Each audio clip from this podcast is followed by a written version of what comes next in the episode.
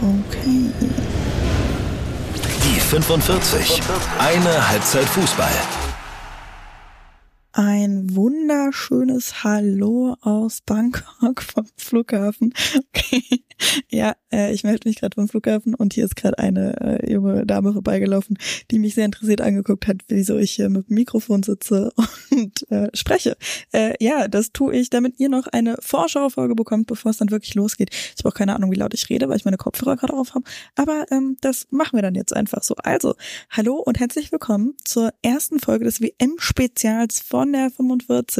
Schön, dass ihr eingeschaltet habt. Ähm, egal, ob ihr langjährige Hörerin, so lange sind wir noch gar nicht dabei, langzeitige Hörerin seid, schon seit der letzten Europameisterschaft oder ob ihr jetzt gerade erst eingeschaltet habt, weil euch die WM interessiert.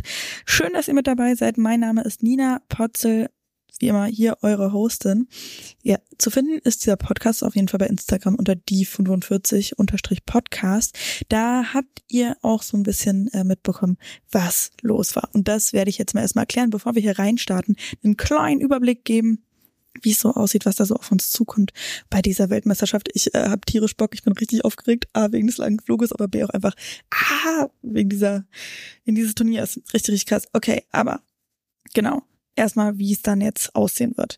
Kurz vor knapp ist ähm, eine Kooperation leider doch nicht zustande gekommen. Ich hatte ja geplant, das wirklich richtig, richtig cool zu machen. Irgendwie, dass Josie wieder fix voll mit am Start ist ähm, und wir dann mit Lena zusammen auch irgendwie uns mal wieder zusammenschalten können. Die hat ganz viele andere Dinge noch zu tun. Ja, und ähm, ungefähr einen Monat vor wir am Start mussten wir dann nochmal umplanen, weil eben die Kooperation nicht geklappt hat. Dadurch eben die Finanzierung auch wieder fehlt und ähm, ja, wir müssen natürlich alle irgendwie über die Runden kommen und das ist dann einfach zu kurz gewesen. Josie hat in der Zwischenzeit, wie gesagt, ein anderes Angebot bekommen und es auch angenommen, äh, das eben nicht auf der Kippe gestanden hat und jetzt ist sie eben mit Tabea Tabea Kemme zusammen beim ZDF. Auch super cool. Also ähm, schaltet da auf jeden Fall rein. Ähm, schaut euch das an, hört euch das an. Da bin ich auch sehr, sehr gespannt drauf. Ich weiß gar nicht, ob ich hier mit dem ja, im ein VPN, kann ich die Sachen auch mal hier gucken, wenn ich nicht bei Spielen direkt selber bin. Aber ihr bekommt natürlich trotzdem die 45 auf die Ohren. Ich habe es auch schon bei Instagram, wie gesagt, angekündigt. Jeden Spieltag gibt's auf jeden Fall eine Minifolge, so wo die heißesten News rauskommen, ähm, was alles so Wichtiges passiert ist. In so ungefähr ja acht Minuten. Mal gucken, ob ich das auch wirklich hinbekomme. Ansonsten haben wir gegen Ende der WM ein kleines Problem, weil sonst die Minuten von dem Podcatcher Podigy, Podcast-Verteiler, ähm, alle werden.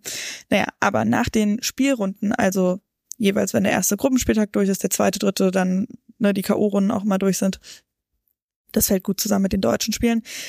Nach jeder Spielrunde, also den deutschen Spielen, gibt's auch immer noch mal eine normale Standardfolge, so 45 Minuten, naja, Standard ist mittlerweile ja eigentlich eher 60 Minuten, aber wird's geben.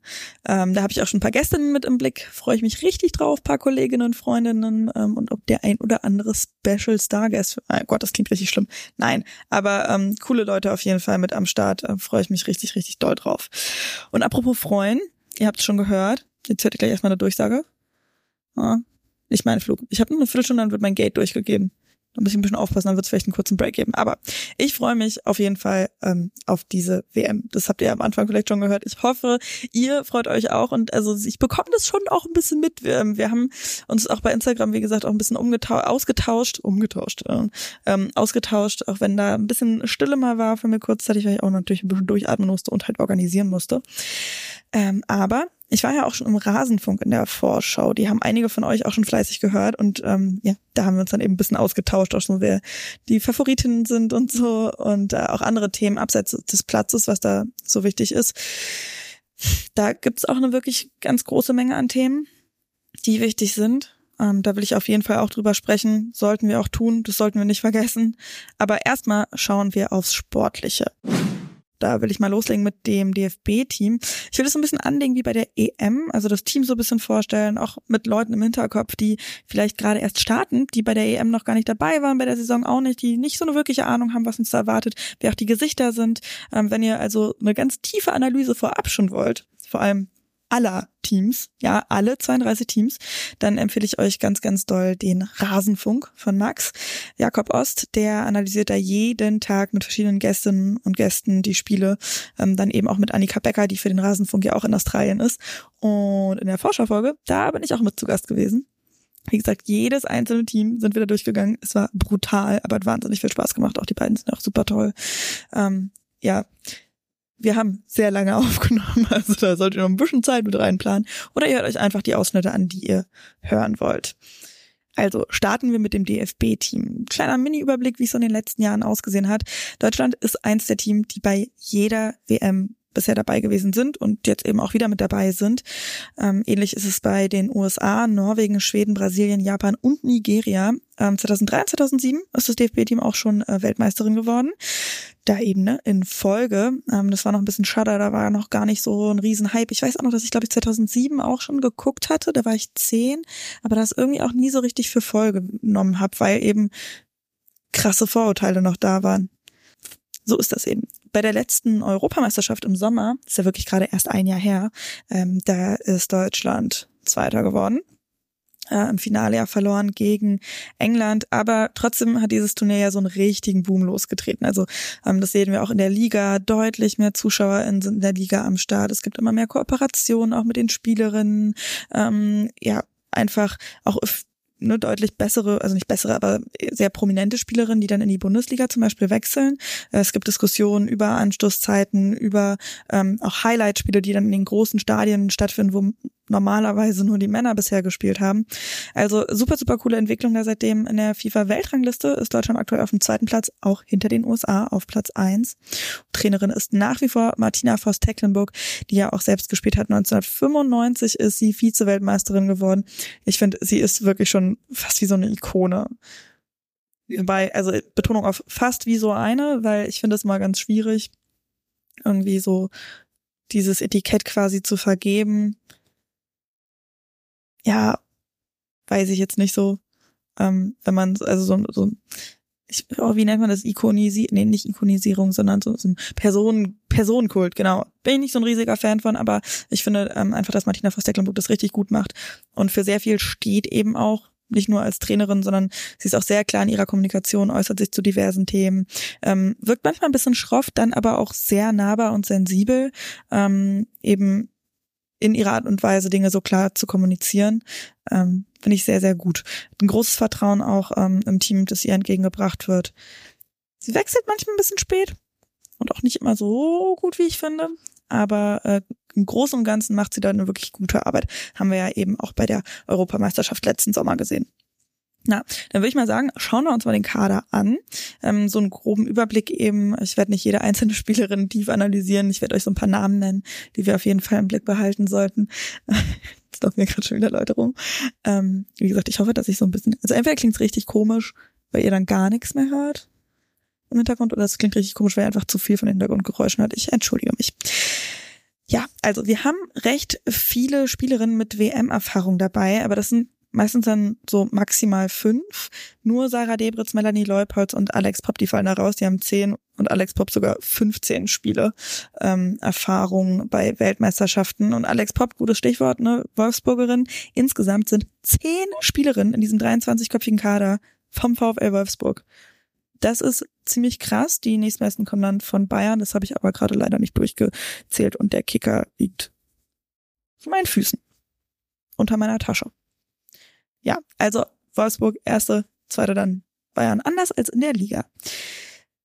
Im Tor ist nämlich auch eine davon, von diesen Wolfsburgerinnen. Natürlich Merle Froms 28. Ich finde, also sie war ja aber bei der Europameisterschaft auch schon ähm, die Torhüterin Nummer eins im Tor da gerade gewechselt ähm, zu Wolfsburg.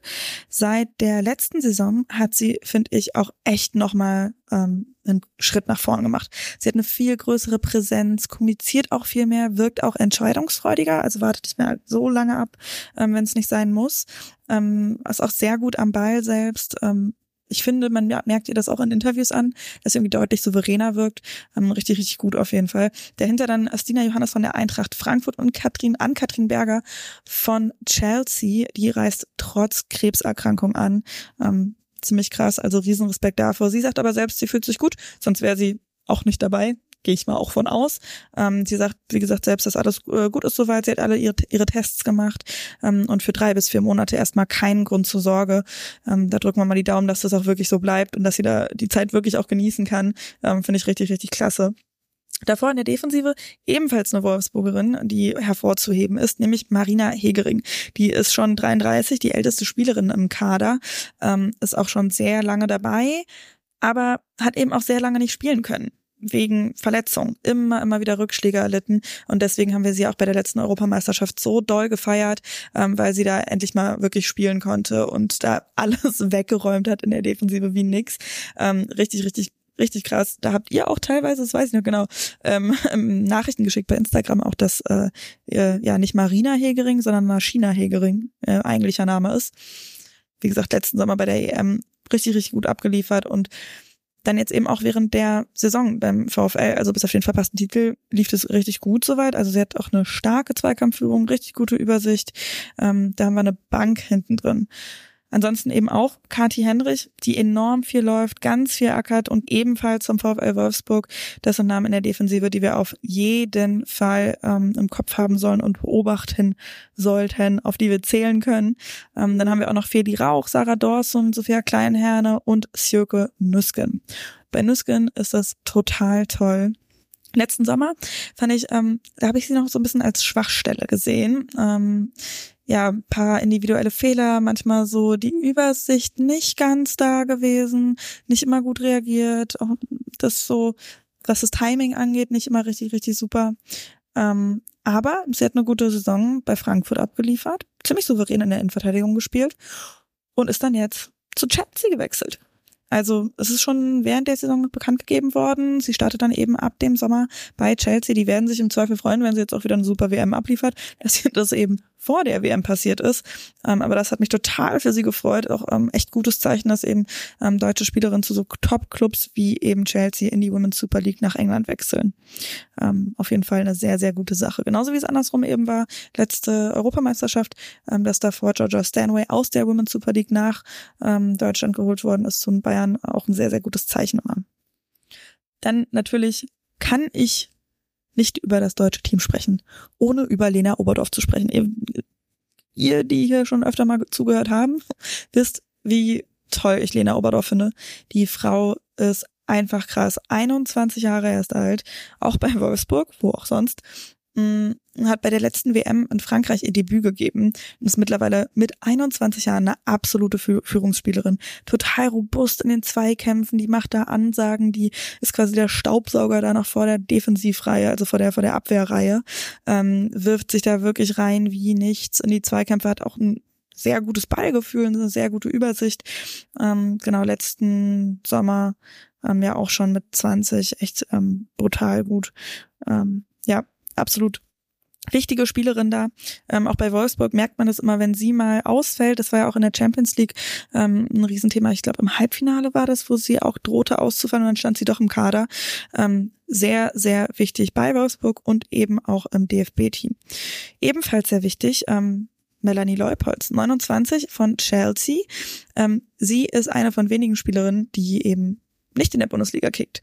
Also da haben wir noch Sarah Debritz und eben Ann-Kathrin Berger und dann jetzt auch noch Sirko Nüsken und das war's.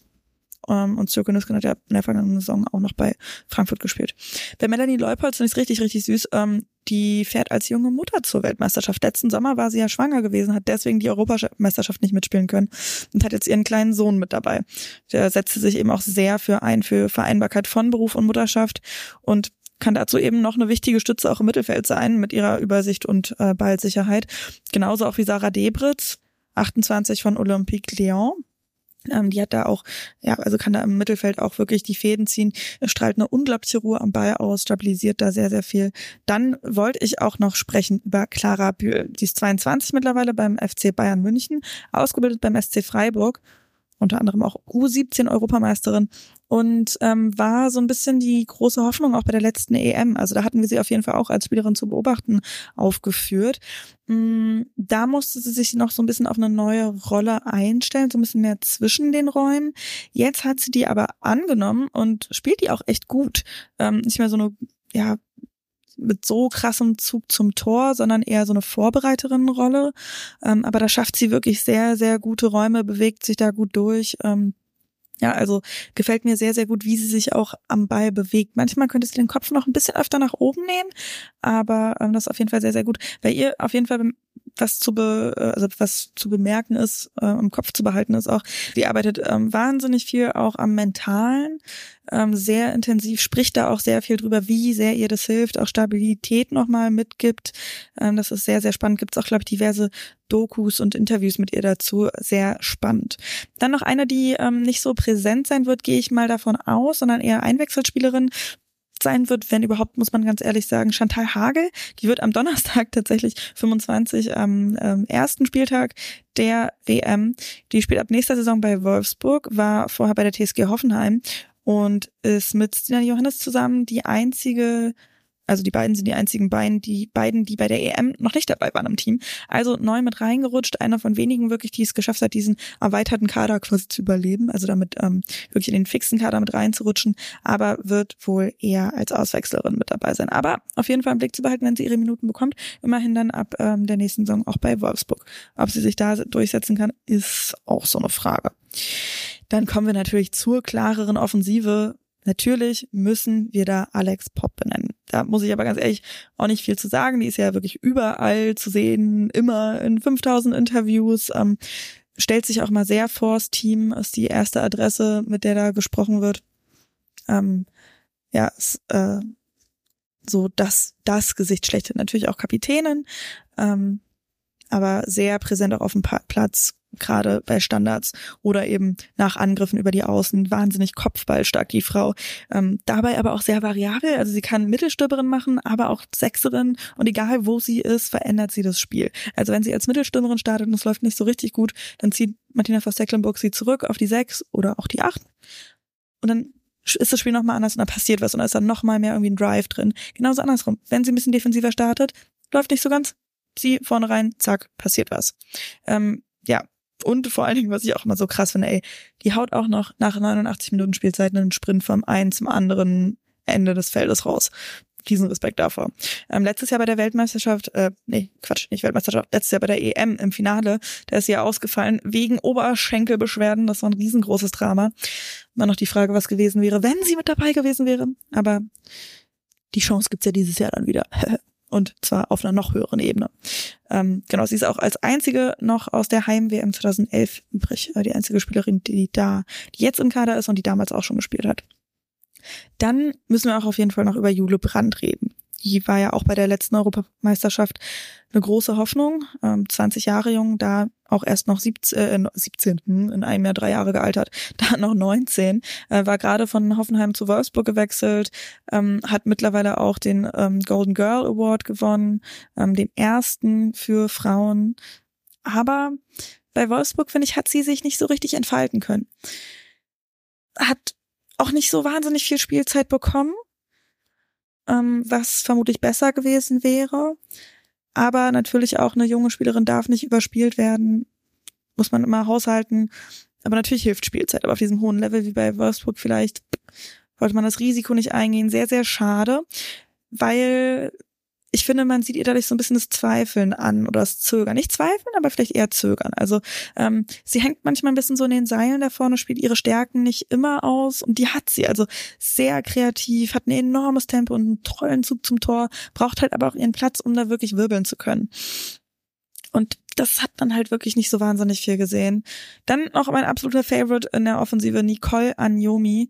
23 bei der EM Einwechselspielerin wird sie bei der Weltmeisterschaft wohl auch sein, aber sie hat gerade zu Ende der Saison bei Eintracht wirklich eine gute Entwicklung gezeigt. Also sie ist deutlich entscheidungsfreudiger geworden, hat noch mal mehr Tempo dazu gewonnen, ähm, ist klarer auch in ihrem Spiel und ist halt vor allen Dingen ganz klar aus der De Defensive jetzt nach vorne gerückt.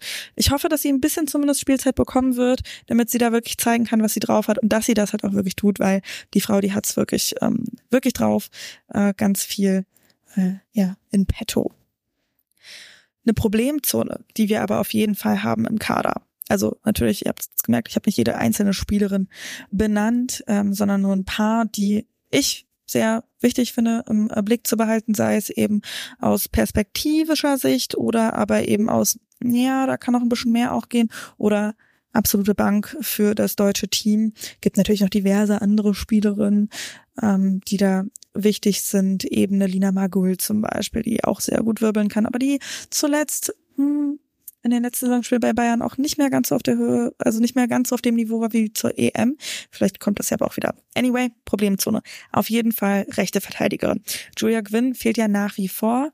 Die ähm, ist immer noch nicht von ihrem Kreuzbandriss äh, fix zurück. Also sie trainiert immerhin wieder. Auf jeden Fall sehr, sehr gut, aber natürlich komplett ohne Spielpraxis. Mm, und da soll jetzt Svenja Hut raufrutschen, wenn man das so von den letzten Spielen übernehmen kann. Ähm, Paulina Krumbiegel wäre vielleicht auch noch eine Option gewesen. Vielleicht hätte sie darauf hin trainiert worden sollen. Aber die ist eben abgereist, auch eine Verletzung. Aber ich glaube auch, dass das einfach noch nicht ähm, das Level war, das Martina Voss-Tecklenburg da braucht. Und jetzt eben soll Svenja Huter wohl kann sie auch machen, macht sie auch wirklich gut, spielt ja sowieso so diesen rechten Flügel immer hoch und runter und Julia Gwynn denkt ja auch immer so nach vorne, so wie Hut es dann eben auch macht, diese Rolle sehr offensiv interpretieren. Aber wenn da mal was passiert, puh, schon schwierig, wer dann da mit hin soll. Und ähm, eben dieses so sehr offensiv denken kann dann auch ähm, zu Problemen führen, wenn es eben noch weiter ausgespielt wird als von Gwyn selber. Ähm, aber wo wir eben bei Gwyn mit dem Kreuzbandriss schon sind, im letzten Testspiel gegen Sambia ist nochmal Caro Simon ausgefallen. Super schade, die ist ja wirklich unglaublich kreativ und äh, kann das Spiel richtig gut nach vorne auch organisieren. Linda Dahlmann fehlt genauso mit dem Syndesmose-Bandriss. Echt einige Spielerinnen, die da fehlen, gerade Caro Simon, die hat in den Testspielen eine richtig gute Rolle gespielt und dann im letzten Testspiel ausfallen. Vor allem, es war relativ gegen Ende des Spiels. Super bitter. Einige Spielerinnen sind auch dabei, die nicht berücksichtigt worden sind, wo wir schon ganz viele Diskussionen hatten. Das Einzige, was ich dazu sagen kann, ich bin echt froh, dass ich nicht in Martina Voss-Tecklenburgs Haut stecke. Eine Swedish Story noch zum Abschluss zum Kader. Sydney Lohmann, die ist ja auch dabei. Und äh, die heißt so wie der Austragungsort des WM-Finals, weil ihre Eltern sich damals in Sydney kennengelernt haben. Das wäre also auf jeden Fall schön, wenn sie bis dahin kommt. Kurz noch zur Form auch des Teams. Bisschen knifflig zu bewerten. Ich meine, Testspiele, boah, ehrlich, ja, sind gut, um so ein bisschen zu gucken, aber hänge ich auch nicht so riesengroß an den ha großen Schuh, an die große Glocke ähm, kann immer was passieren, kann dann am Ende ganz anders aussehen. Aber zuletzt eben das 2 zu 3 gegen Sambia. Chancenverwertung da das große Thema. Sambia war auch wirklich gut, muss man ehrlich sagen, haben sehr auf Konter und sehr offensiv schnell gespielt. Aber auch gegen Vietnam war es nicht so berauschend. 2 zu 1 zwar gewonnen, aber hm, davor gegen Brasilien verloren, gegen die Niederlande gewonnen. Sehr viel hin und her, irgendwie nichts so richtig, wo wir was festmachen können. Und wie gesagt, sind ja eben auch nur Testspiele und letztes Jahr hat ja auch gezeigt, dass die Dynamik dann auch erst im Turnier so richtig abgehen kann. Also ähm, ich schätzt das Team als sehr stark ein, auf jeden Fall mit im erweiterten Favoritenkreis.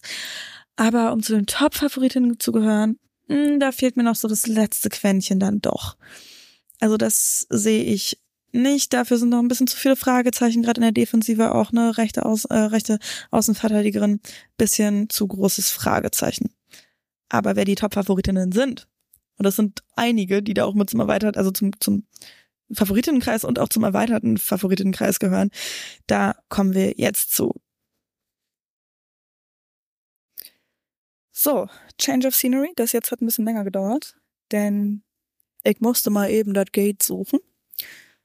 Bisschen mit Stress, weil ich ein bisschen die Zeit aus dem Blick verloren hatte. Und die Qualität kann jetzt auch schon wieder anders sein, weil ich vorsichtshalber mit meinem normalen Headset aufnehme ähm, damit ich ein bisschen schneller einstecken kann. Also die Top-Favoriterinnen bei dieser Weltmeisterschaft. Boah, das war diesmal wirklich so, so schwer, finde ich.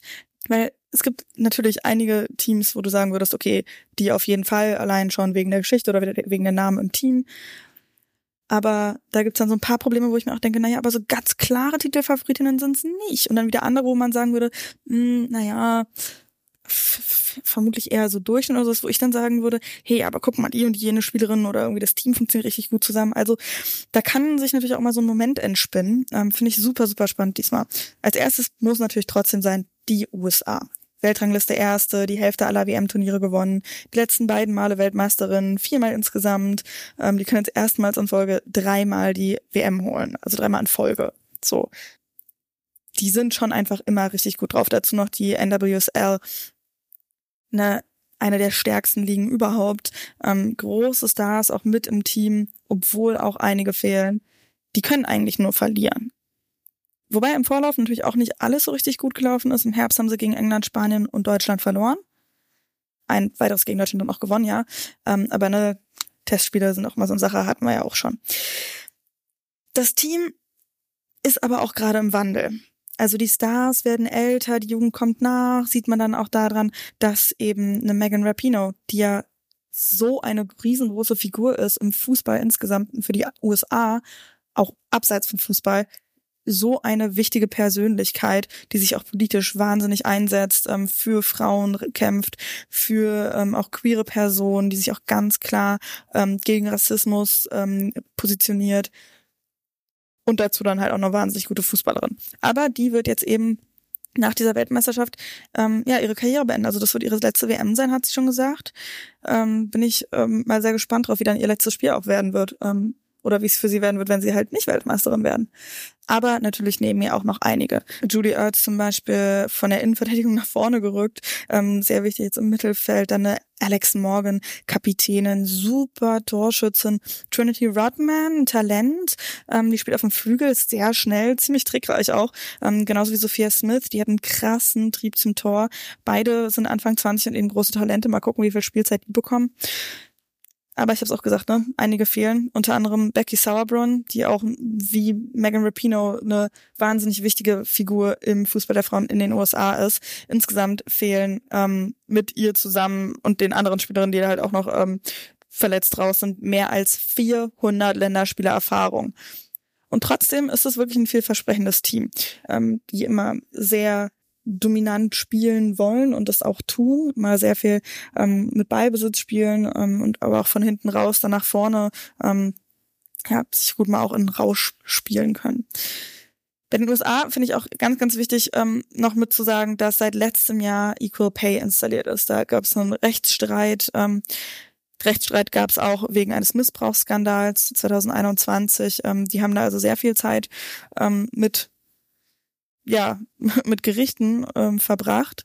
Die haben da sehr viel Zeit mit dem Recht verbracht und eben damit ihr Recht zu erkämpfen, haben es jetzt geschafft und können sich jetzt vielleicht mal wieder richtig auf den Fußball konzentrieren. Ähm, wer weiß, was dabei rumspringen wird. Auch die Na Nachbarinnen aus dem Norden von den USA sind äh, immer, also denen ist immer zu rechnen und die spielen auch in einer extrem krassen Gruppe. Also Kanada, Weltrangliste siebte, aktuelle Olympiasiegerinnen, obwohl sie ja noch keine professionelle Liga haben. Sehr interessant auf jeden Fall. Hatten eine auch schwierige Vorbereitungen, viele Querelen mit dem Verband. Ähm, das hatten wir ja hier auch immer wieder, Kürzungen im Budget, unter anderem für den Staff. Ähm, die waren seit 2022 nicht bezahlt gewesen, Prämien haben gefehlt. Ähm, die Spielerinnen haben dann protestiert, ähm, darüber geklagt, dass sie ausgelaugt und erschöpft sind, weil eben auch so viele Spiele, äh, so viele Plä so viele Schauplätze neben dem Platz quasi mm, oder so viele Baustellen neben dem Platz hatten einen, einen Streik dann beim She Believes Cup angekündigt ähm, Februar. Da wurden dann, wurde dann mit rechtlichen Schritten gegen sie gedroht, wo sie dann gesagt haben, hey, sorry, können wir uns nicht leisten, müssen halt dann trotzdem spielen. Aber haben dann ähm, die Trikots beim Aufwärmen umgedreht, sodass man äh, die Sponsoren und so nicht erkannt hat. Fand ich ziemlich cool. Also auch da nicht so eine einfache Vorbereitung gewesen, zumal Janine Becky fehlt, die Top-Stürmerin. Und das ist ein Major-Faktor. Also Trainerin Beth Priestman hat auch gesagt, dass da noch keine so wirkliche Lösung da ist, wie man das irgendwie hinkriegen will. Setzt da dann tatsächlich ähm, auch auf Talente. Olivia Smith zum Beispiel, 18-Jährige, ähm, zuletzt bei den North Toronto Nitros. Die ist die jüngste Spielerin Kanadas ever gewesen, mit 15 Jahren debütiert. Ähm, also da liegen große Hoffnungen. Aber ja, kann halt der Janine Becky auch nicht ersetzen. Ich meine, natürlich wenn wir über Kanada sprechen, müssen wir auch über Christine Sinclair sprechen im Angriff. Die ist da nach wie vor da und äh, nach wie vor auch eine richtig, richtig gute Stürmerin und auch wichtige Person. Wie Megan Rapinoe für die USA ist auch Christine Sinclair für Kanada wahnsinnig wichtig, was den Fußball der Frauen angeht. ist ihre sechste WM auch schon. Die Frau ist mittlerweile 40 und spielt immer noch. Wird auch ihr letztes Turnier sein. Also hier geht auch so eine kleine Ära zu Ende. Aber ja, Natürlich, als Olympiasiegerin reist man mit einem ganz schön gehörigen bisschen Selbstbewusstsein an. Aber wie gesagt, da sind auch noch echt andere Teams mit dabei. Und gerade wenn sich das Team so im Umbruch befindet, eben ne, mit Janine Becky, die fehlt, Christine Sinclair, die auf ihr letztes Turnier da macht ähm, und junge Talente, die mit hochkommen wollen, die Balance zu finden, nicht gerade so einfach. Zumal in einer wirklich starken Gruppe, also diese Gruppe B, das ist brutal. Die haben da Nigeria, Irland und Australien mit drin. Und das sind alles Teams, die vielleicht nicht in der aller, allerersten Regel spielen. Und jetzt muss ich los.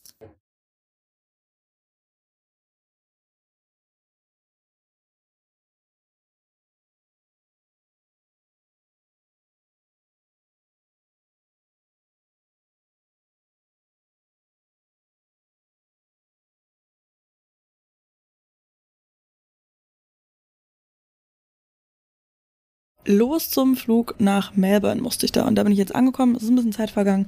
Ich bin ein bisschen entspannter. Deswegen können wir hier direkt anschließen und direkt weitermachen. Ja, die Gruppe B, echt super nah beieinander. Mir ist es so schwer gefallen, da einzuschätzen, wer ähm, weiterkommt und wer nicht. Wobei ich mich mittlerweile auf den ersten Platz festgelegt habe. Ich glaube, Australien wird den ersten Platz in der Gruppe B machen. Die haben Top-Spielerin mit dabei, natürlich eine Sam Kerr, allen voran, darf man nicht vergessen, muss man unbedingt mitnennen, die ist ähm, eine Ikone, ich habe mich hier gerade auch schon unterhalten. Dann gibt's aber auch noch eine Caitlin Ford oder eine Claire Wieler, die alle jung sind, aber trotzdem schon richtig, richtig gut drauf sind und auf die ähm, da auf jeden Fall gesetzt wird. Und was eben richtig wichtig ist, ist, dass Australien nicht mehr nur den Ball auf Sam Kerr spielt und das war's, sondern dass da auch eben mehrere dabei sind, dass es auch mal über die Flügel geht und was man nicht vergessen darf, ist eben auch der Heimfaktor. Ähm, da wird eine ganze Menge mit dazukommen. Ich meine, die ersten Spiele sind alle ausverkauft. Ähm, das erste Spiel in Sydney ist ja auch hochverlegt worden. Also ähm, da wartet eine ganze Menge. Aber es ist eben nicht nur das. Also in den letzten Testspielen haben die Matildas Frankreich und England geschlagen. Von daher, da dürfen wir, glaube ich, schon was erwarten.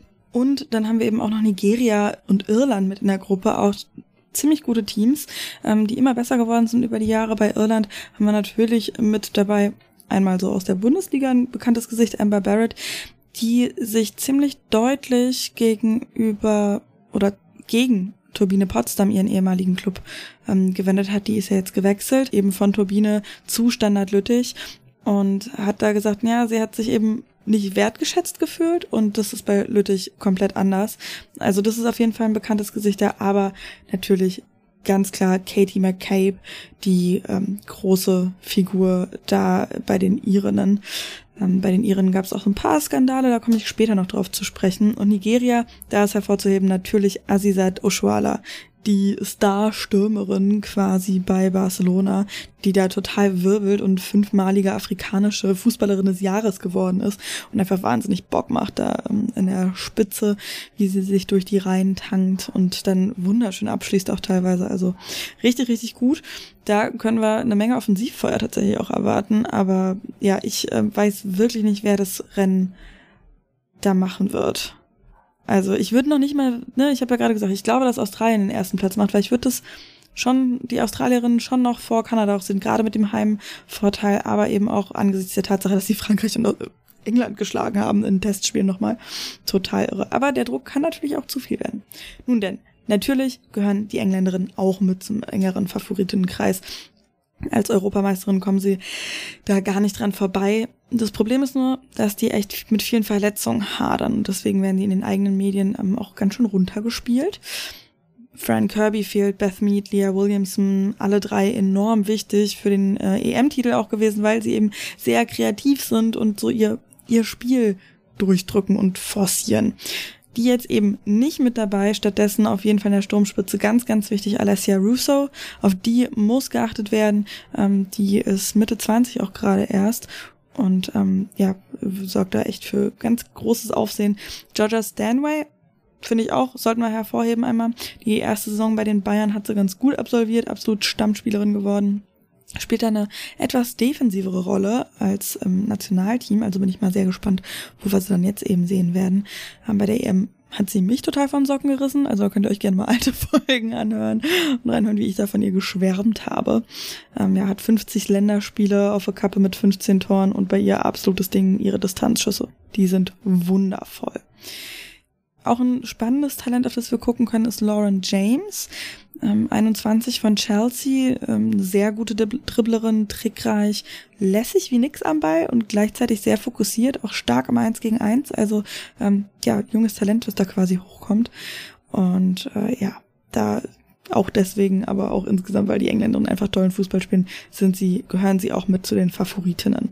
Das tun auch die Spanierinnen, Wobei die für mich auch wieder so ein kleines bisschen abfallen, ähm, weil da auch sehr viel Stress zwischen Trainerinnen und dem Team sind. Also warum sind sie Favoritinnen? Natürlich crazy krasser Kader. Weltfußballerin Alexia Putellas ist nach ihrem Kreuzbandriss äh, kurz vor der EM zurück. Ähm, macht unfassbar viel Spaß beim Zugucken. Ich bin gespannt. Ich hoffe, dass sie ähm, auch wirklich durchhält und wieder zur alten Stärke zurückfindet, weil dann ist sie einfach wirklich ähm, die beste Fußballerin aktuell. Aber warum kippen sie für mich ein bisschen ab? Weil es ähm, ja immer noch Stress mit dem Trainer Jorge Wilder gibt. Der lässt nicht nach. 15 Spielerinnen hatten ja gestreikt nach der EM hatten gesagt, sie ähm, treten zurück vom Nationalteam wegen unmöglicher Bedingungen. Also da geht es um Machtmissbrauch, um Kontrolle, ähm, ihr, ihre physische und psychische Gesundheit wäre ähm, ja, in Gefahr gewesen. Ähm, der Verband hat trotzdem weiter an Wilder festgehalten und tut es auch noch äh, immer noch, wie wir ja sehen.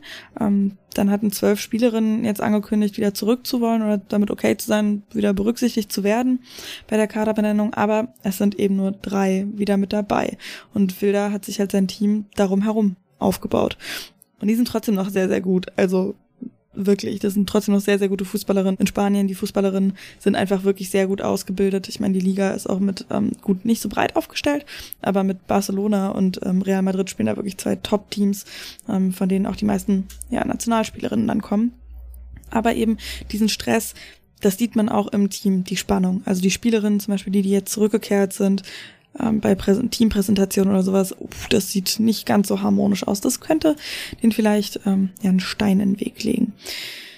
So einen Stress überwunden haben die Französinnen. Die spielen in der Gruppe F mit Brasilien, Panama und Jamaika. Ach so, warte mal, ich habe das bei Spanien, glaube ich, gar nicht gesagt. Genau, England in der Gruppe D mit China, Haiti und Dänemark. Spanien in Gruppe C mit Costa Rica, Japan und Sambia. Und dann eben Frankreich in Gruppe F mit Brasilien, Panama und Jamaika. Ähm, die hatten eben gerade diesen Stress auch mit der Trainerin Corinne Diacre. Ähm, da hatte ja Josie im letzten Jahr vorher gesagt, dass Corinne Diacre nach der Europameisterschaft nicht mehr Trainerin sein wird. Es hat ein bisschen länger gedauert, aber sie ist tatsächlich dann entlassen worden. Aber auch nur, weil auch der Präsident des französischen Verbandes gehen musste.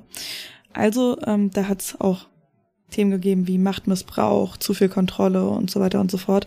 Dann hatten unter anderem Wendy Renard ähm, gesagt, wollen wir nicht mal, können wir nicht mal. Wendy Renard hat eben auch gesagt, so für meine mentale Gesundheit kann ich nicht mehr unter ihr für das Nationalteam starten. Dann ist sie entlassen worden, also Corinne Diacre, und jetzt ist RW Renard mit dabei.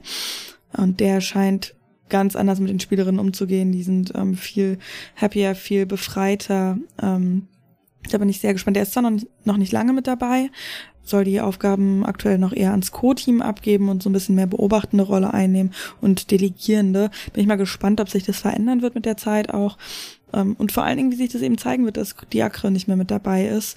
Ähm, so Spielerinnen eben wie Wendy Renard, Kadidia Tudiani, ähm, wie die sich dann entfalten werden. Äh, ja, also warum sind die Französinnen äh, Favoritinnen ihre individuelle Klasse einfach. Also da sind Spielerinnen wirklich mit dabei, die sind so, so top. Eben eine Wendy Renard, eine Kadidia Tudiani, Eugenie Le Sommer, Toletti, Sondi Toletti auch mit dabei, Graske Joro, wow, die ist auch wahnsinnig gut. Auch, ja, auch das französische Team ähm, plagen einige Verletzungen. Selma Bachar zuletzt, wirklich im letzten Testspiel auch nochmal verletzt. Marie-Antoinette Catoto, Star der letzten WM, boah, war ich da, also war ich da hin und weg von der. Cascarino auch, Bock, Amandine Henri, die frühere Kapitänin auch noch verletzt, relativ kurzfristig. Also, mm, ja, wir haben auch einiges zu tun, aber ich bin wirklich sehr gespannt, was dabei rumkommt, wenn dann eben ähm, zu sehen ist, wie sie aufspielen können, wenn eine Corinne Diacre nicht mehr an der Seitenlinie steht.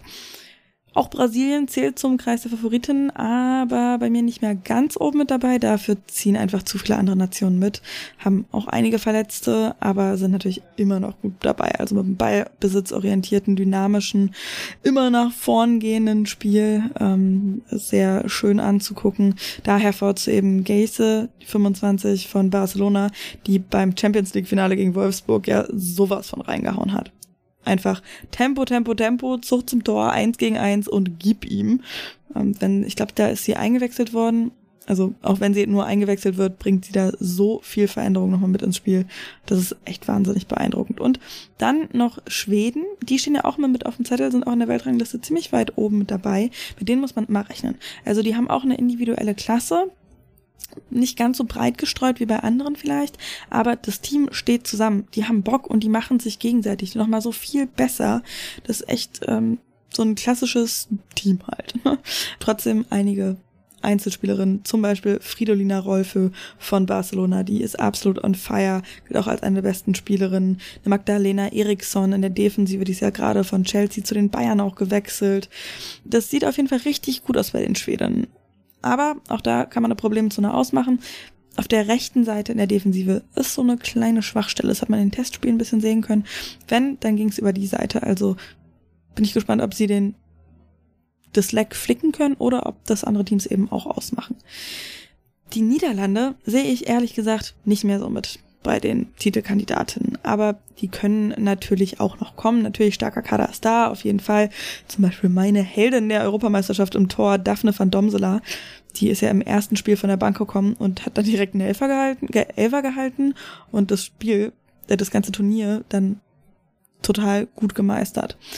Kann natürlich immer passieren, aber ich sehe da eher, dass andere Nationen ein bisschen mehr die Nase vorne haben. Deswegen die, die Niederlande, ja, ich könnte fast, ich würde fast sagen, ich mach mal Hot Take, das wird eine Enttäuschung für die Niederlande bei dieser Weltmeisterschaft. So, ich hab's gesagt. Nach dem Spiel ist vor dem Spiel naja, nicht so richtig nach dem Spiel, aber auf jeden Fall vor dem Spiel. Der erste Spieltag für Deutschland geht gegen Marokko. Und dann schauen wir uns die mal ein bisschen an. Es ist die erste WM für Marokko. Die Rollen sind auf jeden Fall klar verteilt. Das Spiel ja, sollte also eigentlich auch ziemlich klar sein, wie das ablaufen wird. Gegen die Abwehr anlaufen auf jeden Fall. Und das könnte ziemlich fies werden, weil gegen Sambia, ich sag nur die Chancenverwertung da, also da hat ja auch Sambia eher so auf Konter gespielt, sich ein bisschen zurückgezogen, Deutschland kommen lassen, machen lassen und dann zack, Gegenstoß, drin war das Ding. Also das wird sich auch Marokko ziemlich genau angeguckt haben und vielleicht auch ein bisschen was abgeguckt haben. Ähm, die werden auf jeden Fall als erstes drauf sehen, dass sie in der Defensive klar stehen und da nichts anbrennen lassen. Ähm, also wird eine sehr einseitige Partie werden, denke ich mal. Mm, bei Marokko ist auch ja vielleicht aber ganz gut zu wissen, dass so was ich zumindest gesehen hatte, sah das so aus, als würden sie immer so um die Stundenzahl rum nah, also um den Stundenmarker rum nachlassen und mehr Chancen, noch mehr Möglichkeiten zulassen für die Gegnerinnen. Und wenn da ein Tor fällt, dann sage ich euch, ich hab's gesagt. Also könnt ihr euch gut aufschreiben. Nee, aber bei Marokko ist auf jeden Fall auch gut zu wissen, da passiert aktuell ziemlich viel. Also mehr Gehalt, Support für Clubs auch. Es ist ein Agreement verabschiedet worden, das den Frauenfußball unterstützen soll. Ähm, der König persönlich setzt sich da wohl auch ziemlich für ein. Ähm, ja, also das ist äh, sehr spannend, was da gerade alles passiert. Auch eine ziemlich ja, fußballbegeisterte Nation insgesamt, ähm, die jetzt eben auch den Fußball der Frauen trägt. Da im Tor, so ein paar, also ein paar Namen gebe ich euch mal mit. Äh, Im Tor Khadija Ermishi, ähm, als Teenagerin hat die noch Leichtathletik gemacht und steht da jetzt zwischen den Pfosten. Kapitänin ist äh, Rislan Shabak, ähm, Rekordspielerin auch, äh, verbindet da so ein bisschen das Mittelfeld mit dem Sturm. Außerdem könntet ihr kennen Rosella Ayane, die ist von Tottenham und die hat den entscheidenden Elver im Afrika Cup Halbfinale gemacht, reingemacht. Ähm, also ja, womit sie sich dann qualifiziert haben für die Weltmeisterschaft. Ähm, die bricht sehr gut durch die gegnerischen Defensivreihen.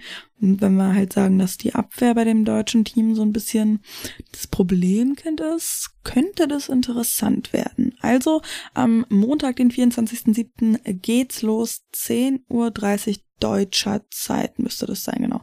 Also auf jeden Fall alle einschalten. Hinter den Kulissen so, und jetzt wird's mal ein bisschen ernster. Ähm, eigentlich im sportlichen Teil würden wir die 45 Minuten genau reißen oder fast genau reißen, aber äh, mir ist es sehr wichtig, auch über Dinge abseits des Platzes noch zu sprechen und dann können wir das quasi so als Nachspielzeit oder eben Halbzeitpause ähm, nehmen, wo man eben nicht auf das Spielfeld direkt guckt. Also, erster Punkt, die FIFA zahlt erstmals direkt Prämien an Spielerinnen. 30.000 Euro sind es einfach, dass sie dabei sind, quasi Startprämie. Ähm, und dann geht's natürlich immer höher. Bei einem WM-Sieg kassieren die Spielerinnen dann schon 250.000 Euro.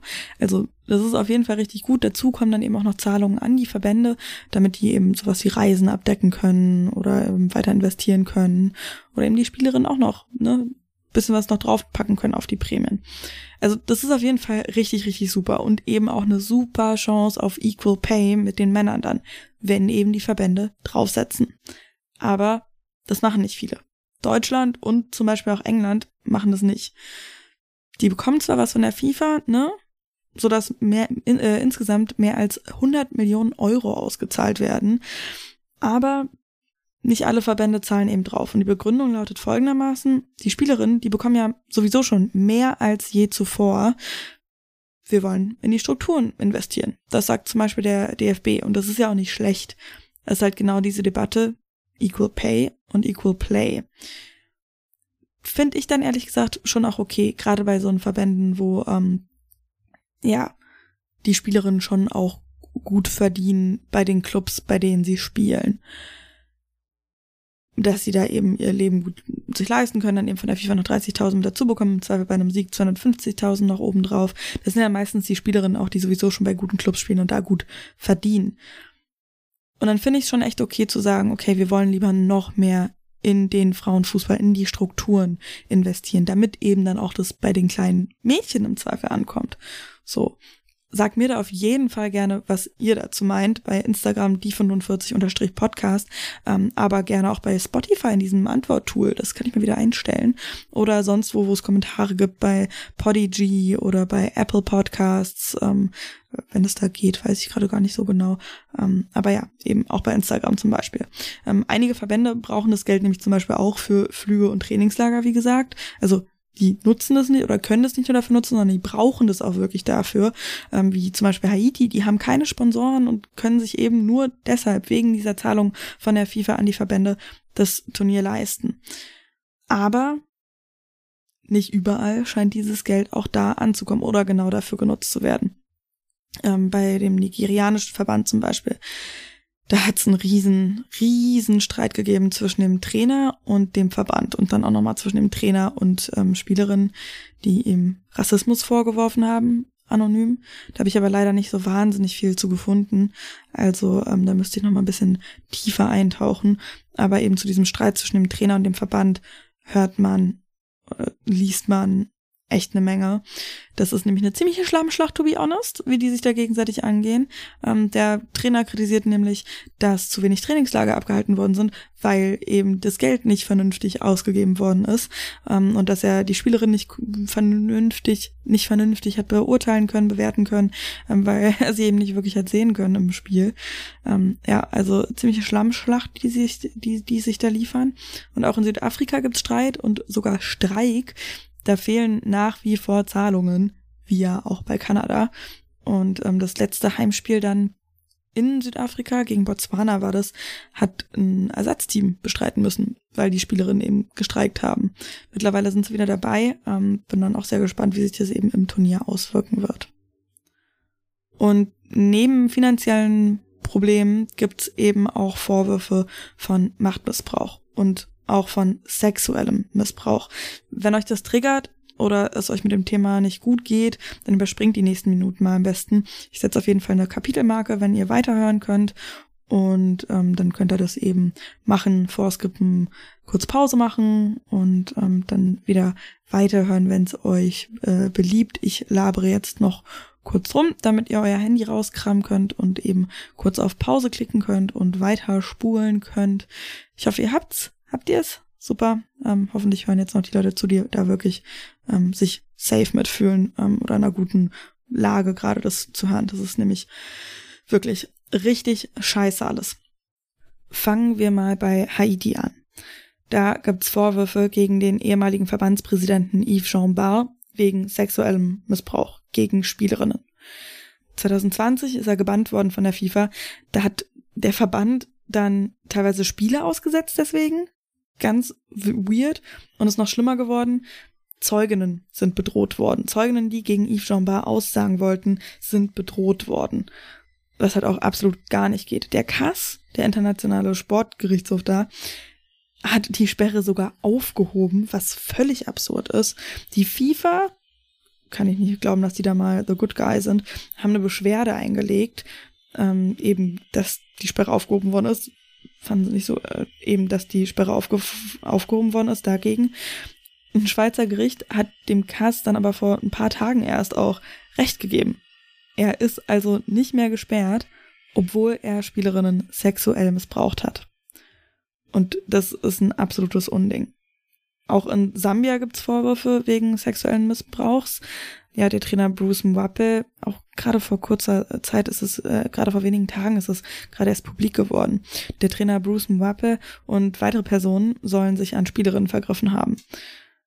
Also auch sehr konkret wie bei Yves Jean Bar. Eine Spielerin hat anonym berichtet, dass sie dazu bereit sein müssten.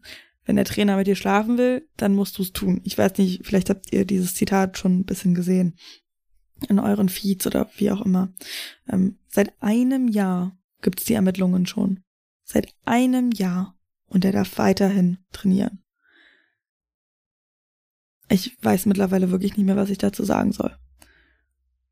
Und wir müssen da einfach immer wieder und immer weiter drüber reden, so schwierig das auch sein mag, da die richtigen Worte zu finden, merkt man ja auch an mir gerade, aber das darf halt eben nicht vergessen werden. Und Sport dann dient ja oft dazu, dass eben negative Dinge ähm, schnell mal ignoriert werden. Und kann hier natürlich auch passieren, dass dann durch eine w gute WM so eine Sachen ähm, in Verdrängnis geraten. Aber lasst uns das bitte versuchen, dass es nicht so wird äh, ja, gegen Vera Pau zum Beispiel, die Trainerin der Irinnen, gibt's auch Vorwürfe. Zwar nicht sexuellen Missbrauchs, aber eben Machtmissbrauch und Kontrolle.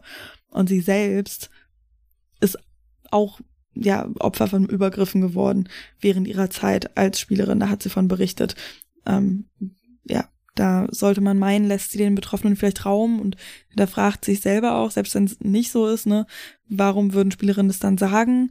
Ähm, aber sie geht selber total in die Bresche und dreht es irgendwie nochmal um, ähm, dass es eben nur daran liegt, dass sie eine Frau ist, dass solche Vorwürfe jetzt gemacht werden. Das sind auch Vorwürfe aus der Zeit, ähm, als sie Trainerin bei Houston Dash war.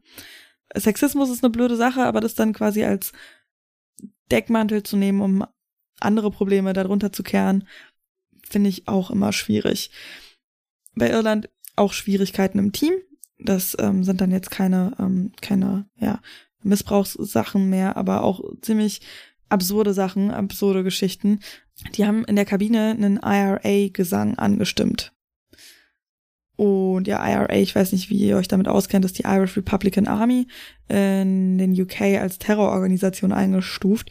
Die wollten ein vereinigtes, ein vereintes und unabhängiges Irland ähm, ja wieder zustande haben und haben da diverse Anschläge verübt über 30 Jahre hinweg oder was das waren. Ähm, das ist ganz, ganz schlimm. Also hat Nordirland und Irland echt so geteilt nochmal. Wahnsinnig viele Menschen auch gestorben. Und die Spielerinnen haben eben einen Gesang angestimmt, der diese IRA, ja, der eben von denen stammt und der das sehr, ähm, sehr honoriert, sagen wir mal so. Und dafür haben sie dann aber auch 40.000 Euro Strafe zahlen müssen. Also auch nicht so einfach für die Irinnen, diese ähm, Weltmeisterschaft, aber kann man sich halt auch vorher mal überlegen. Ne? Das sind auch nur einige der Skandale, die uns bei der Weltmeisterschaft begleiten werden. Ähm, ich hoffe, dass wir die alle auf dem Schirm behalten können irgendwie. Ich werde versuchen, auch immer wieder ähm, da zu schauen, was da für News am Start sind und immer wieder darauf hinzuweisen, dass es eben so ist. Aber hört euch auf jeden Fall auch Becker und Pfeiffer an von den lieben Kolleginnen Annika Becker und Mara Pfeiffer. Die sprechen da immer sehr ausführlich über solche Themen, eben auch abseits des Platzes. Und dann nehmen wir ganz zum Schluss nochmal eine positive Note mit rein von eben Themen abseits des Platzes, wobei das auch ein Thema ist, das uns auf dem Platz begeister, äh, begeistern wird. Ja, doch begeistern wird, finde ich. Schon. Und begleiten. Aber begeistern finde ich ist auch okay. Und zwar wird erstmals bei einer Weltmeisterschaft eine trans nicht-binäre Person auf dem Platz stehen. Quinn von Kanada. Pronomen sind they, them bin ich auch sehr gespannt, wie die KommentatorInnen damit umgehen werden. Ähm, und das finde ich total toll, weil natürlich eine Regenbogenbinde war auch ein Thema verboten worden. Man darf zwischen anderen politischen Botschaften wählen, aber deswegen finde ich es ziemlich cool, dass eben einfach Quinn auf dem Feld sein wird und einfach durch und dann einfach durch deren Auftritt zeigt, dass ähm, ja trans nicht-binäre Personen existieren. Gelebtes Vorbild quasi. Finde ich sehr, sehr toll. Da freue ich mich auf jeden Fall richtig drauf. Ähm, genauso wie auf diese gesamte Weltmeisterschaft. Oh, ich bin so gespannt. Ähm, hab jetzt auch ja, habe mir jetzt auf jeden Fall schon die Spiele rausgepickt, wo ich hingehen werde. Mein Reiseplan steht, also wäre besser, dass er schon steht, wenn ich jetzt schon hier vor Ort bin. Ähm, ja, bin auch äh, am Flughafen, war total cool. Waren überall die Banner eben und ganz viel Werbung und auch so Stände, ähm, wo man sich den Matchplan runterladen konnte und alles wirklich sau, sau cool. Aber ich werde auch immer so ein bisschen Blick noch auf die ähm, ähm, ja, heimische Liga versuchen zu haben. Denn da ist ja genau jetzt gerade Transfersommer auch und die Vorbereitungen starten langsam wieder relativ zeitig, finde ich. Aber genau, da gibt's dann vielleicht auch in unserem Newsflash, den werde ich dafür nutzen, ähm, dann ab der nächsten Woche wieder in, gewohnt, so vier, vier News ungefähr sind ja meistens immer. Ähm, jetzt diese Woche habe ich mir gerade zwei rausgepickt, die vor gar nicht allzu langer Zeit waren. Pia Wolter zum Beispiel ist zur Eintracht Frankfurt gewechselt. Die war fünf Jahre bei Wolfsburg gewesen, inklusive einer Verletzung, danach eben nie so richtig wieder angekommen. Äh, war hier auch mal zu Gast super tolle Person, wirklich ganz, ganz toll. Das hat wahnsinnig viel Spaß gemacht. Wünsche ihr wirklich nur das Gute, dass sie da bei Frankfurt irgendwie wieder richtig gut ankommt ähm, und weiter durchstarten kann oder überhaupt mal richtig durchstarten kann. Ähm, das wünsche ich ihr wirklich von ganzem Herzen. Jemand, der nicht gewechselt ist, ist Jennifer Kramer. Die hat bei Turbine verlängert, was ich ziemlich krass finde, eben angesichts der Tatsache, dass Turbine abgestiegen ist. Also trotz Abstieg bleibt Jennifer Kramer der Turbine erhalten. Und wie die ihren Kader weiter aufstellen werden, und vielleicht kriegen wir auch die ersten paar Zweitligaspiele hier mit unter. Das startet nämlich parallel. Also während die Weltmeisterschaft noch läuft, startet auch schon die zweite Bundesliga wieder. Ja, das werdet ihr hier auch alles mitbekommen, so denn die Zeit da reinpasst. Aber da werde ich schon ein Auge drauf haben. Und dann sage ich mal, Tschüssikowski, machen wir einen Deckel drauf. Wir hören uns ab dem ersten Spieltag jeden Tag mit einer Minifolge, sprich morgen. Ja, morgen am 20. Juli müsste das sein. Genau.